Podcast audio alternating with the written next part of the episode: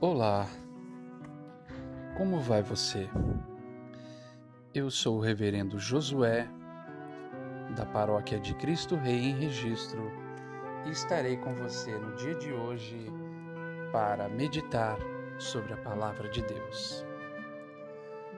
A carta de São Paulo, escrita aos Filipenses, capítulo 2, versículos 14 a 18 e depois, capítulo 3, versículos de 1 a 4, nos diz assim: Fazei todas as coisas sem murmurações nem contendas, para que sejais irrepreensíveis e sinceros, filhos de Deus inculpáveis, no meio de uma geração corrompida e perversa, entre a qual resplandeceis como astros no mundo, retendo a palavra da vida para que no dia de Cristo possa gloriar-me de não ter corrido nem trabalhado em vão.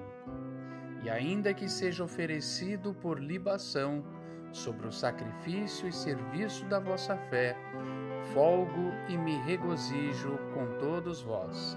E vós também regozijai-vos e alegrai-vos comigo por isto mesmo. Resta, irmãos meus, que vos regozijeis no Senhor. Não me aborreço de escrever-vos as mesmas coisas, e é segurança para vós. Guardai-vos dos cães, guardai-vos dos maus obreiros, guardai-vos da circuncisão.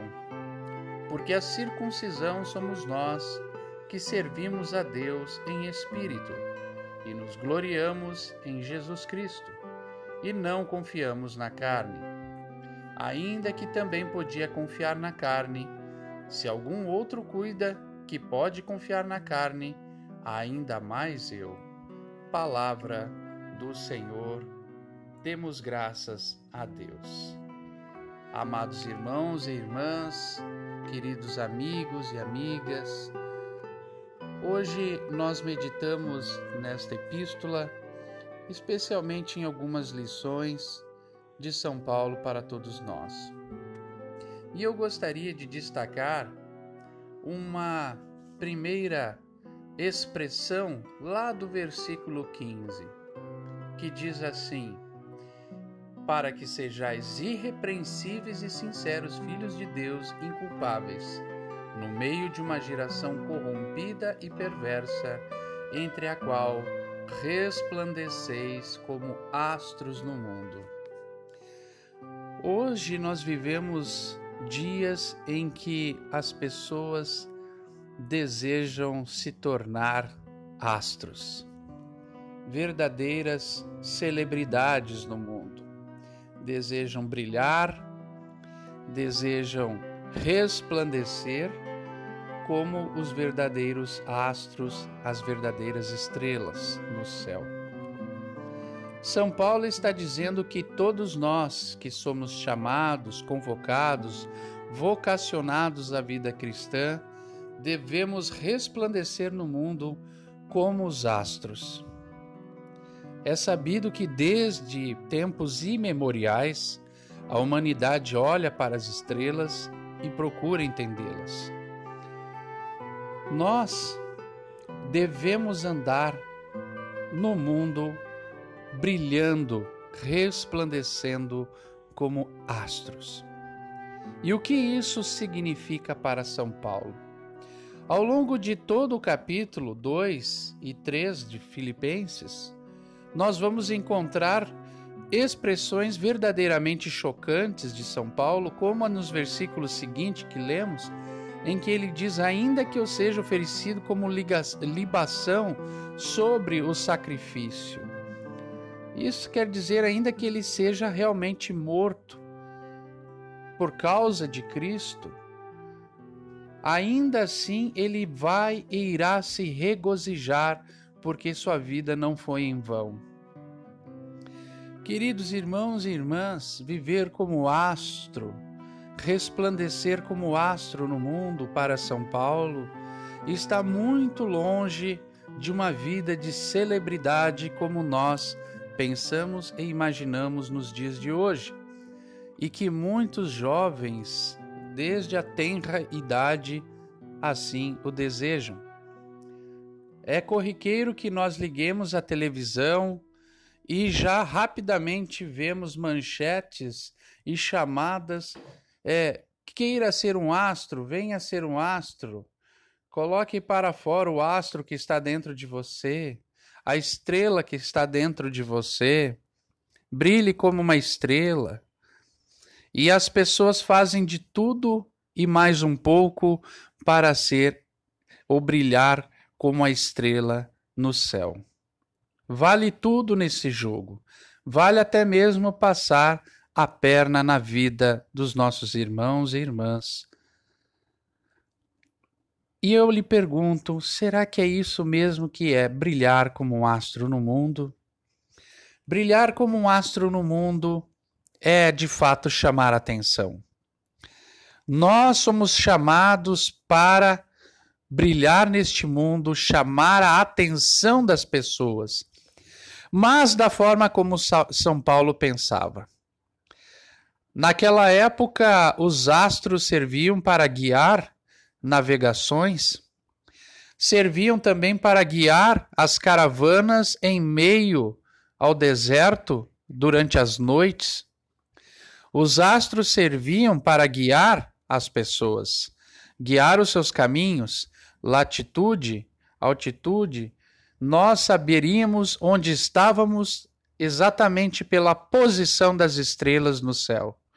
Sabíamos para onde deveríamos ir, para onde deveríamos rumar quando víamos uma estrela. E nós, seguidores e seguidoras de Cristo, nós resplandecemos como Cristo, brilhamos como Cristo. E este brilho no mundo chama atenção. Chama atenção para o testemunho verdadeiro de ser cristão. As pessoas devem olhar para nós e ver ali um verdadeiro sinal, um verdadeiro testemunho que serve de guia para o um mundo em profunda escuridão. Um mundo em uma noite escura. Um mundo onde a tristeza e a solidão tomaram espaço nos corações. Nós devemos ser estes astros, estas estrelas no mundo, a guiar os passos e os caminhos das pessoas que estão errantes, que querem e precisam caminhar em direção à verdade. Mas essa verdade não somos nós, é Cristo. É Cristo que é a verdade. Por isso, a lua sempre foi um símbolo na tradição cristã. Porque, embora a lua seja um astro daqueles que nós mais veneramos em toda a cultura, a lua não produz luz própria. A luz, a lua, a luz da lua é produto do resplendor do sol sobre ela. O sol é Jesus e nós somos a lua. Nós devemos resplandecer como a lua. Nós não produzimos luz própria. A nossa luz é Jesus.